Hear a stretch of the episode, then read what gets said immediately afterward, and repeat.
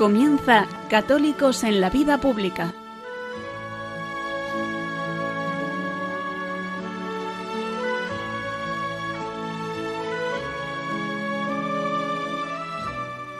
Un espacio dirigido en Radio María por Luis Zayas.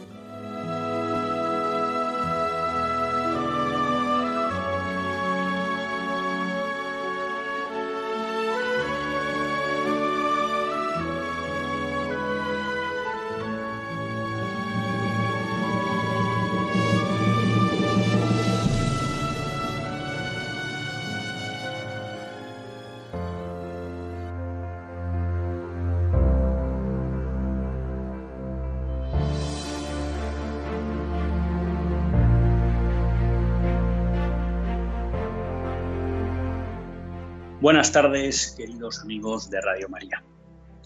Un lunes más volvemos fieles a la cita con todos ustedes en los estudios centrales de Radio María.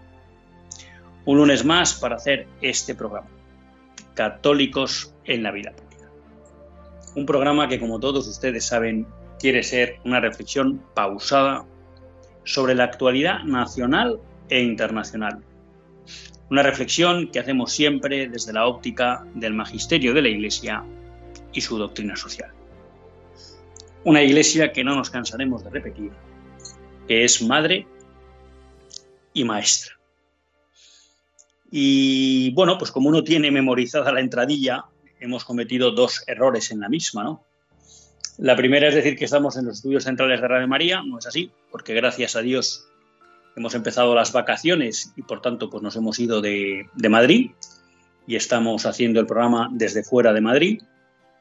Y en segundo lugar, bueno, hay que decir que lo de las vacaciones ya saben que en Radio María pues no tocan, ¿no? Eh, la programación sigue su curso y pues todos intentamos empujar esta obra de la Virgen, pues haciendo también y manteniendo también los programas durante el mes de agosto. Aunque hay que decir que como lo de Radio María no es trabajo, pues tampoco hay que preguntarse por las vacaciones.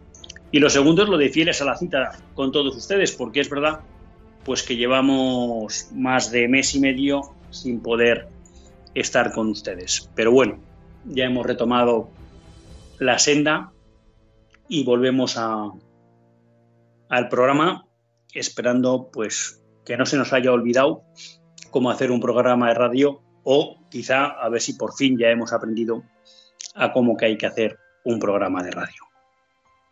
Saben ustedes que en el mes de agosto siempre aprovecho los programas como para tratar temas alejados de la actualidad y tratar pues de acometer o de tratar temas pues de tipo doctrinal y en los que podamos profundizar un poco sobre lo que es el desarrollo de la doctrina social de la Iglesia. Esa es mi idea este agosto del año 2022, pero les reconozco que quizá por el mono de que llevo tiempo sin hacer el programa y también por las fechas que se han venido sucediendo y que ahora les explicaré, pues he decidido de alguna manera tratar hoy de compartir con todos ustedes una serie de inquietudes sobre la, sobre la actualidad. Y es que realmente eh, han pasado pues, dos fechas importantes, ¿no? Que si hubiéramos tenido programa, pues nos hubieran dado pie para tratarlas y al no tener programa, pues uno no quiere abandonarlas. La primera de ellas es que el lunes pasado, si no me equivoco, o el martes celebrábamos Santiago, Santiago Apóstol, patrón de España. Y claro, eh, rememorar esa fecha, pues sin querer nos lleva a pensar en la situación de la España de hoy. Porque hablar de Santiago y hablar de su patronazgo sobre España es necesariamente hablar de dos elementos esenciales de la Constitución de España. Uno es la fe. No es posible entender España, su historia, su ser y su esencia sin la fe católica. Y eso se lo debemos a Santiago. Es verdad que esto a mucha gente le molesta. Es verdad que mucha gente quiere entender que la Constitución de España no tiene nada que ver con la fe religiosa. Es verdad que llevamos un proceso de 40 años en los que se trata de eliminar ese elemento cristiano en la cultura, en la política y en la sociedad española, ¿no? Y de alguna manera me atrevería a decir que construir una nueva España.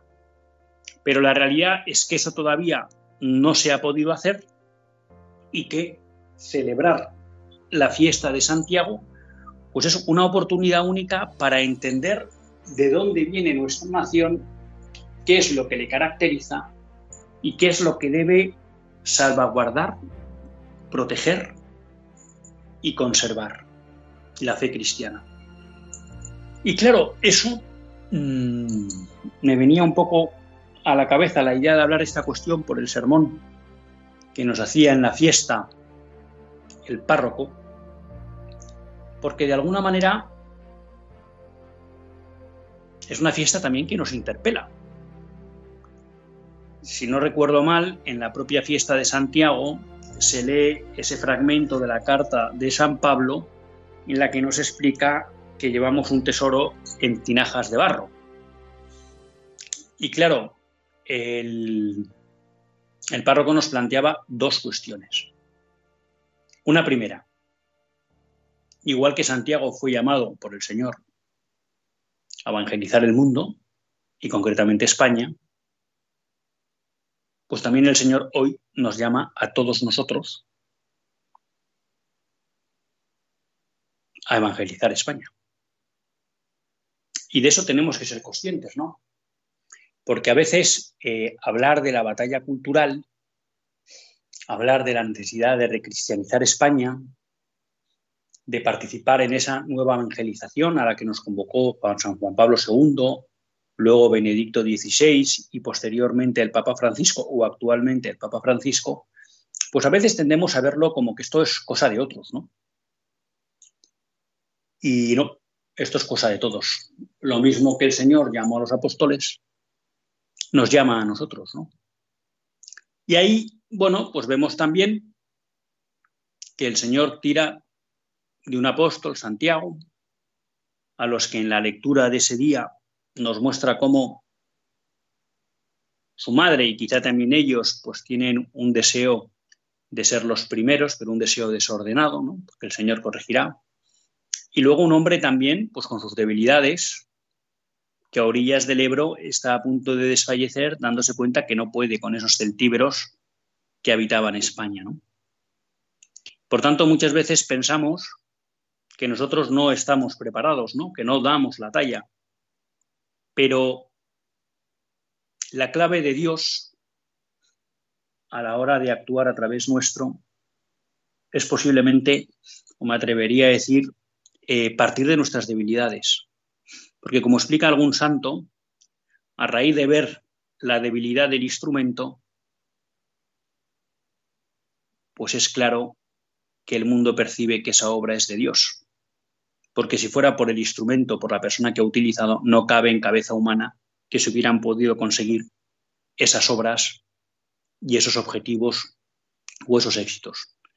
Por eso, eh, la fiesta de Santiago, pues yo creo que es un momento para reflexionar y para caer en la cuenta de que Dios cuenta con nosotros, de que Cristo cuenta con nosotros, y en el caso de los españoles para un objetivo muy concreto, volver a llevar a España a su raíz cristiana, a su tradición cristiana.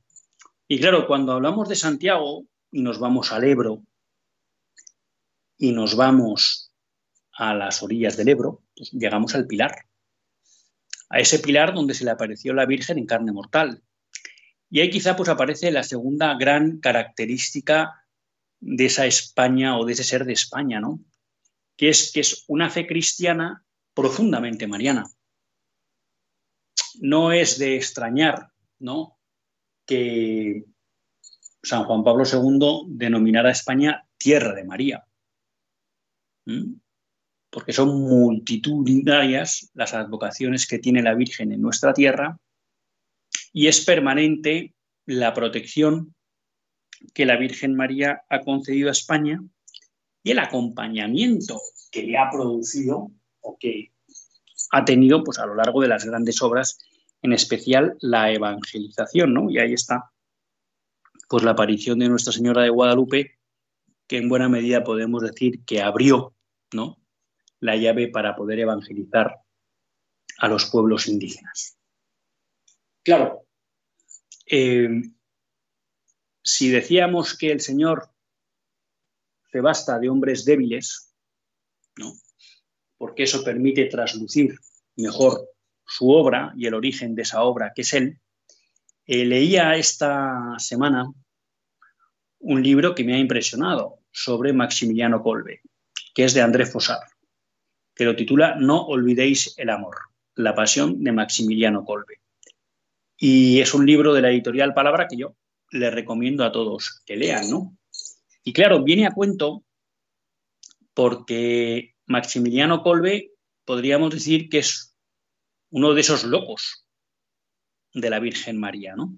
Con una confianza absoluta en su madre, en la que ponía toda su confianza, y cuando decimos toda, es toda. ¿eh? Y era consciente de que con María lo podía todo y de que con María no tenía que temer nada. De hecho, eh, André Fosar, que parece pues, que tuvo acceso para escribir el libro pues, a lo que son las actas del proceso de canonización, señala que incluso el abogado del diablo alguna vez planteó si Maximiliano Colbe era demasiado mariocéntrico, ¿no? Como planteando que era en exceso devoto, devoto de María. Está claro que la Iglesia no lo consideró así y por eso le consideró santo, ¿no? Pero me ha impresionado la confianza de Maximiliano Colbe en la Virgen María. Y claro, yo creo que esto a los españoles nos toca muy de cerca, porque si España es la tierra de María, pues es claro que un español que se precie tiene que ser mariano. Y desde María, pues podemos con todo ¿eh? y podemos ir adelante. Por tanto, les decía que, hombre, que, que no se puede dejar pasar la fecha así de Santiago e irnos a hablar de otras cosas, ¿no? Y máxime cuando después de Santiago, ayer, celebrábamos la fiesta de San Ignacio. El santo me atrevería a decir de la determinada determinación, ¿no? Hablábamos de que leía Maximiliano Colbe y Maximiliano Colbe, pues bueno, a mí me ha impactado por esa confianza en la Virgen. Pero claro, cuando son tiempos recios, y yo creo que los que vivimos son tiempos recios. Y son tiempos recios porque podríamos decir que la Iglesia pues, siempre ha estado perseguida en la historia. Yo creo que no existe un momento de la historia de la Iglesia donde no haya sufrido persecución. Pero en nuestro caso concreto, eh, los tiempos recios vuelven ahora porque eh, no se empieza. Se percibe cada vez más nítidamente cómo todo lo que es una civilización cristiana, todo lo que son manifestaciones de la fe y todo lo que hace referencia a la Iglesia está sufriendo en Occidente y por ello también en España un embate como nunca en los últimos tiempos. Un embate al punto que está poniendo en riesgo ¿no? Eh, la presencia de la fe en el ámbito público en España. Y no solo eso, eh, un embate que está provocando que de alguna manera los cimientos de civilización cristiana que construían la sociedad española estén desapareciendo y empiezan a aparecer generaciones nuevas que ya, digamos, culturalmente no son cristianos, lo cual es grave, ¿eh? porque eso implica que se ha transvertido el fundamento de la sociedad española. Y claro, eh, cuando decíamos, pues bueno, que somos débiles, que el reto es fuerte y es grande, ¿no? Lo que hace falta es una determinada determinación. Y me atrevería a decir que en eso, pues San Ignacio es uno de esos modelos que nos muestran cómo eh, la voluntad a la hora de evangelizar, la voluntad a la hora de perseguir la santificación, pues es fundamental, ¿no? Y por eso, pues creo que la combinación de estas dos fiestas de Santiago y San Ignacio, pues son muy adecuadas para los tiempos que corren y para los retos que tenemos que afrontar como católicos, en primer lugar, y como españoles, en segundo lugar. ¿no? Saber que nuestras raíces vienen de esa acción del apóstol Santiago, saber que con María podemos contar siempre y saber que estamos en momentos en que una determinada determinación es esencial para afrontar el reto que tiene hoy la Iglesia en el mundo y en especial en España. Y claro, muchas veces eh, nos planteamos pues cómo, cómo, hay que dar esa batalla, ¿no? Y yo creo que pues tampoco hay que obsesionarse. Cada uno la puede plantear como de una manera particular. Creo que es importante pues, dar el testimonio siempre a los cercanos. ¿no? Yo creo que eso es lo más, lo más importante. Eh, muchas veces pues, nos planteamos si hay que denunciar el mal, eh, qué hay que hacer. Bueno, yo quería compartir con ustedes también en este libro de André Frosar una reflexión que hace eh, Maximiliano Colbe. ¿no? En un momento dado, Maximiliano Colbe, que ya lleva mucho tiempo eh, pues publicando un folleto sobre la Virgen María y un periódico que se llama El Caballero. Cuando se produce la, la invasión nazi, bueno, pues le precintan todas las rotativas y no puede sacar ninguna de las publicaciones. Y en un momento dado se dirige a uno de los oficiales nazis pues, de la provincia o que están al cargo de ese secuestro de las rotativas para pedirle que deje eh, que se publique El Caballero. Y entonces él le explica, el caballero está exclusivamente al servicio del amor y si en algún momento llegara a faltar en el menor detalle a la caridad cristiana, sería ciertamente contrario al espíritu de la milicia y las intenciones de los superiores de nuestra orden. La política no forma parte de los fines de la milicia, como demuestran los estatutos que se acompañan. Por lo tanto, el caballero, que es su revista oficial, tampoco se ocupará de ella. Según Colbe explica entre Frosar, el amor que vive de la fe, como el odio, vive de sí mismo. Era lo único que había que salvar en aquel mundo en el que continuamente veía surgir la espantosa faz de Moloch entre las tinieblas de una nueva barbarie. El amor que procede de Dios y sobre el que nada terreno tiene poder alguno, debía establecer entre los corazones limpios una red de complicidades semejante a la que unía a los cristianos de las catacumbas. Por ese motivo, Colbe no hizo de Niepocalonauz, que es la ciudad que se montó con un monasterio de más de 600 frailes y donde estaban todas las rotativas y toda la logística para imprimir el caballero, que tiraba más de un millón de ejemplares, no lo, hizo, no lo constituyó en un centro de resistencia política, que habría sido destruido en un cuarto de hora, además de haber obligado sin duda a sacrificar alguna vez el Evangelio a la eficacia. La línea de resistencia de aquella Polonia, concentrada de nuevo en su fe, como pueda estarlo Cristo en el menor fragmento de la Eucaristía, pasaba por las almas amantes. Trascendía el dolor y la opresión de los invasores a los que Colbe llamaba irónicamente nuestros invitados. Bueno, pues aquí yo creo que Maximiliano Colbe nos da una clave para lo que podemos hacer todos. Él, obviamente, como tiene una obra de carácter apostólico, la deja al margen de la política. Y efectivamente, muchos de nosotros podemos estar o no eh, llamados o entendemos que nuestra vocación no es la política. Pero eso no quiere decir que no tengamos pie en esta batalla cultural. ¿no? Maximiliano Colbe lo que nos dice es que de alguna manera hay que actuar siempre con caridad cristiana, lo cual yo creo que es importante.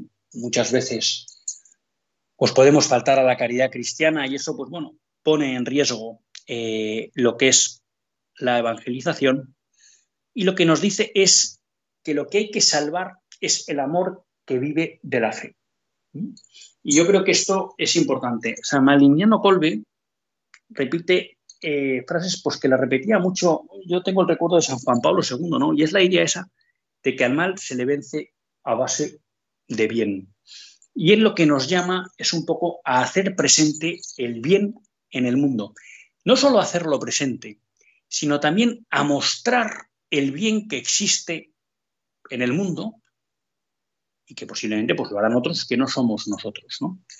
Es decir, porque muchas veces cuando solo denunciamos el mal, y a veces alguno de ustedes me lo critica por mail, eh, podemos provocar que la gente caiga en la desesperanza, ¿no? Porque la solución no viene de denunciar el mal, que muchas veces hay que denunciarlo, ¿no? Y de hecho San Juan Pablo II explicaba cómo la doctrina social de la Iglesia tiene dos facetas, la denuncia de las injusticias y el anuncio de la buena nueva, ¿no? Pero Maximiliano Colbe se quiere centrar en mostremos el bien al mundo, ¿no? Y hay, hay una labor, esa es una labor que podemos hacer todos. Porque mostrar el bien al mundo es mostrar esos matrimonios que se quieren y son fieles, que cuidan de sus hijos. Mostrar el bien al mundo es mostrar la grandeza de los sacramentos. Mostrar el bien al mundo es eh, mostrar todo lo que es la acción caritativa de la Iglesia mostrar el bien al mundo es mostrar la belleza de la doctrina católica. Es decir, son muchos los aspectos que podemos mostrar del bien en el mundo. Muchas veces pues no nos llama efectivamente la denuncia del mal o nos complica. Bueno, pues no nos preocupemos. Mostremos el bien. Seamos difusores del bien. Siempre dice Monseñor Munilla que el bien es difusivo, ¿no? Y que él mismo pues, va generando nuevos efectos y ampliando sus efectos. Bueno, pues me parecía interesante eh, compartir con todos ustedes en esta reflexión que partíamos de Santiago. Santiago, la Virgen María, San Ignacio, Maximiliano Colbe. Yo creo que esto puede ser, bueno, pues una buena temática de reflexión para esta época de verano que siempre nos deja más tiempo para pensar y sobre todo pues para recargar las pilas de cara al curso que viene.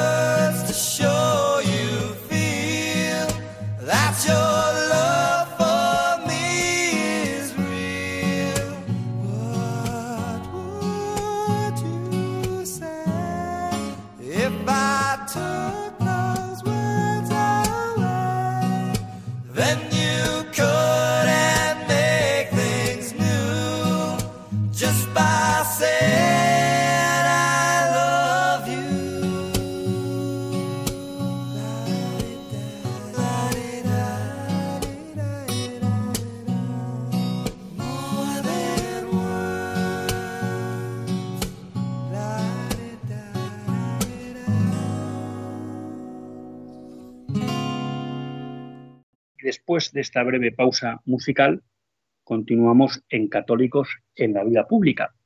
Y lo hacen en compañía de Luis Tallas en el programa Católicos en la Vida Pública. Después de esta entradilla, comentario inicial, de alguna manera toma de contacto con la radio, sí quería aprovechar para comentar con ustedes algunas noticias que me han parecido muy interesantes y que de alguna manera pues están ligadas con lo que es la batalla cultural de la que hablábamos en la primera parte del programa. Saben ustedes, y la verdad que es una cuestión que me gustaría abordar en algún programa de septiembre, que se ha producido una revolución total en Estados Unidos debido a la sentencia del Tribunal Supremo que consideraba derogada la sentencia Roe vs. Wade. Eso ha provocado un terremoto en los cimientos de la política estadounidense, pero además eso va a tener efectos concretos, porque muchos estados de mayoría republicana se están elaborando leyes pues, que van a restringir lo que era la práctica del aborto hasta ahora, incluso en algunos podemos decir que prácticamente eliminar. Bueno, y uno de esos pasos que se va a dar y por a los que yo pues les pido oraciones es eh, un referéndum que se ha convocado en el estado de Kansas. Eh, este estado tenía en la constitución estatal, en la constitución del estado, recogía una protección al derecho al aborto. Esa protección era consecuencia del fallo en los años 70 de la sentencia Roe versus Wade, que consideró el aborto como un derecho federal. Todo eso pues, se modificó la constitución del estado de Kansas y se protegía el aborto en el estado de Kansas. Bueno, ya saben todos ustedes que el movimiento Provida de Estados Unidos, que a mí en lo que lo conozco me parece ejemplar, en especial por su constancia ¿no? y por su permanente pelea en defensa de la vida, bueno, pues ha promovido un, ha promovido un referéndum en Kansas City para intentar derogar y modificar esa protección al aborto en la Constitución del Estado. Claro, si se deroga esa, ese artículo de la Constitución, se abre la puerta a que en el Estado se pueda promulgar una ley muy restrictiva del aborto o bien su derogación total. Por tanto, bueno, pues ahí tenemos una primera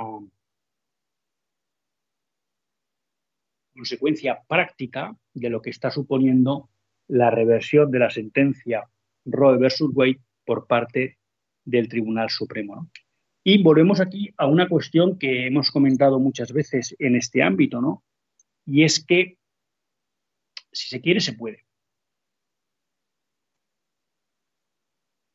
Pero claro, lo que hace falta es determinada determinación. Y nosotros lo que podemos ver en el ámbito de, Estados Unidos es que en el movimiento por vida ha habido determinada determinación de acabar con el aborto. ¿Mm? Y todavía no lo han conseguido, pero han dado pasos muy importantes. Y esa determinada determinación les ha llevado a estar 50 años luchando para que fuera posible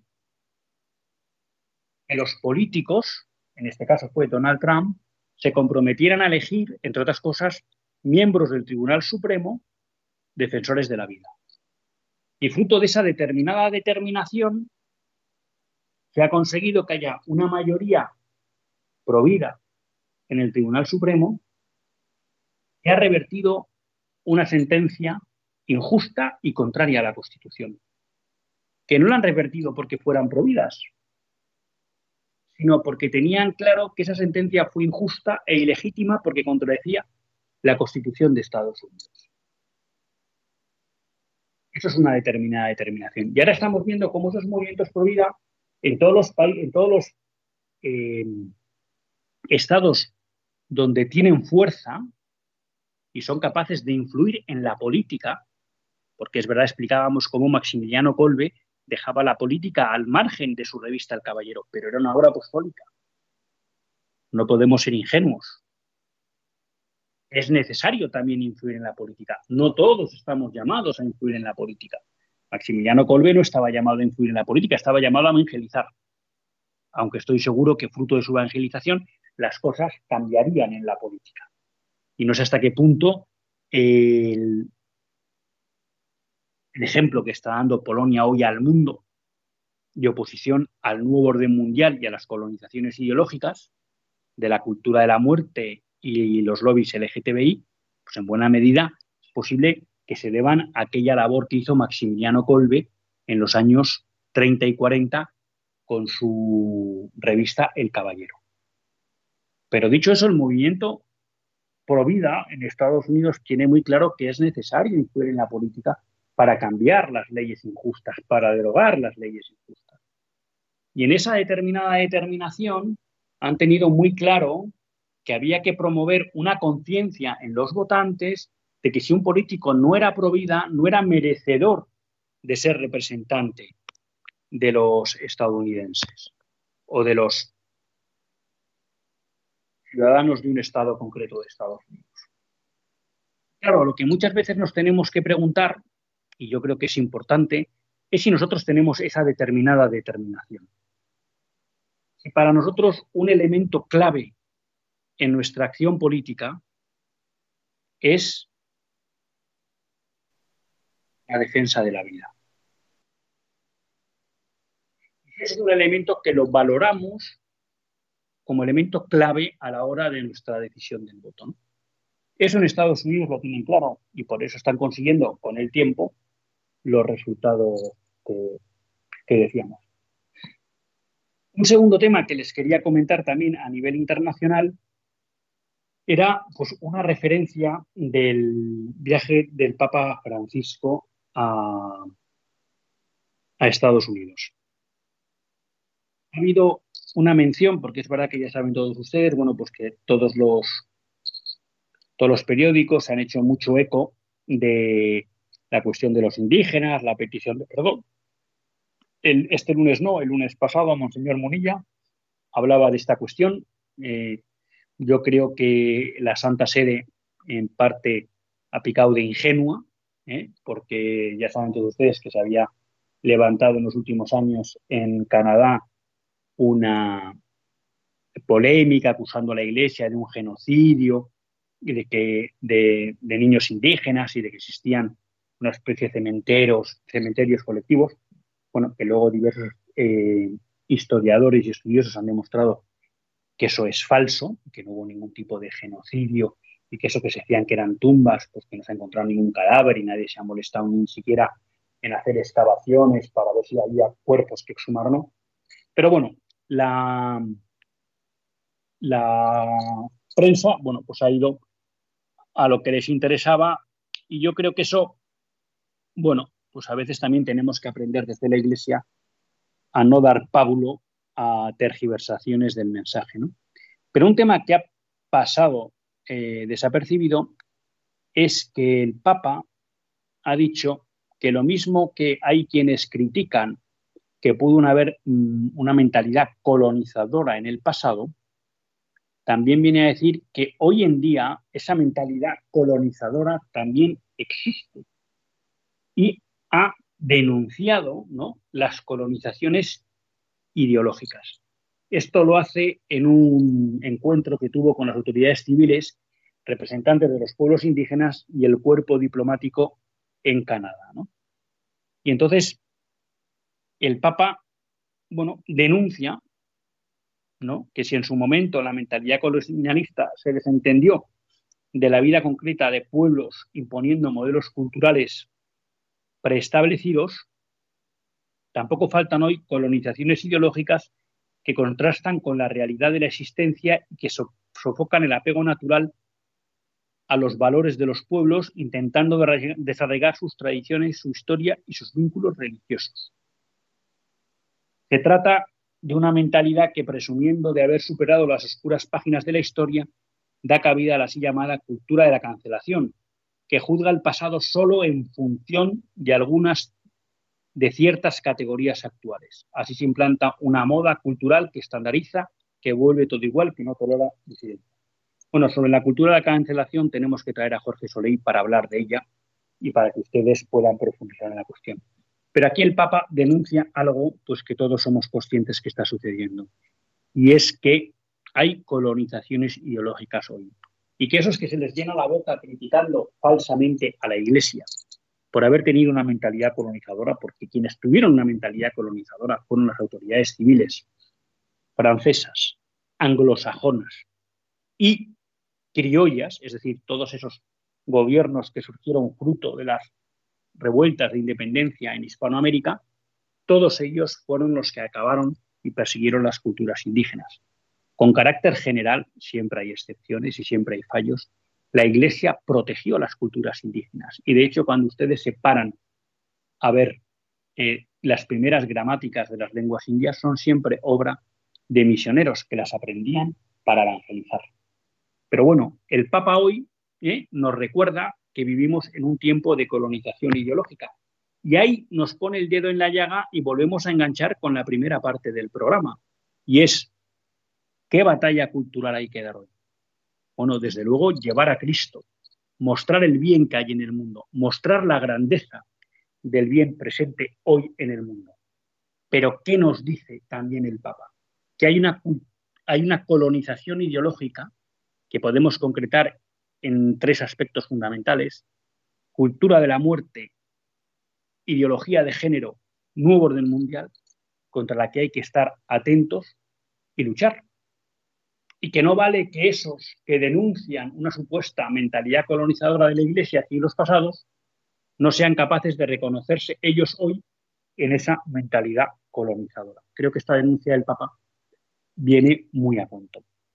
Y finalmente, eh, porque hemos hablado de que una de las razones o una de las necesidades hoy para afrontar esta batalla cultural es volver a recuperar las raíces cristianas de nuestra sociedad, me ha parecido muy interesante una,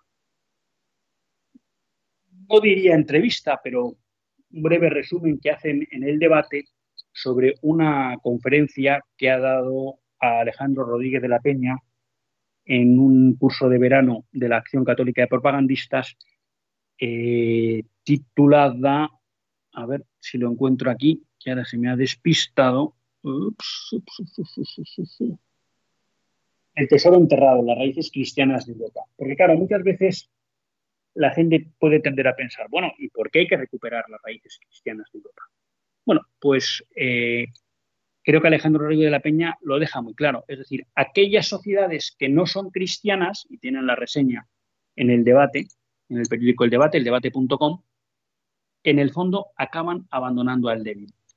Y si algo caracterizó a las sociedades griegas y romanas, que eran precristianas, pues su crueldad hacia el débil, hacia el vencido o hacia el enemigo. Y eso se fue tamizando fruto de la evangelización de esas culturas.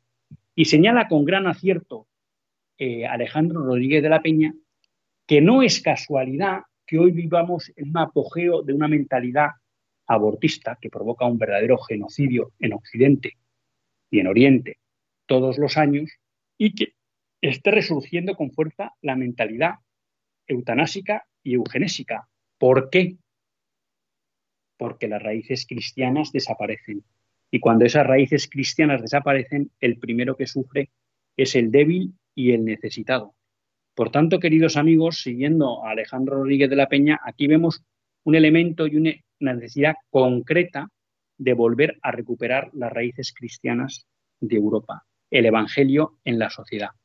Si no recuperamos a Cristo, el débil, el necesitado, el marginado sufrirá y será excluido. Por eso se impone esa cultura del descarte que tantas veces denuncia el Papa Francisco.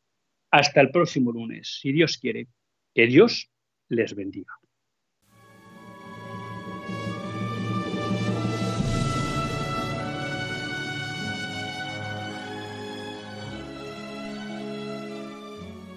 Así concluye Católicos en la Vida Pública, un programa que dirige Luis Zayas.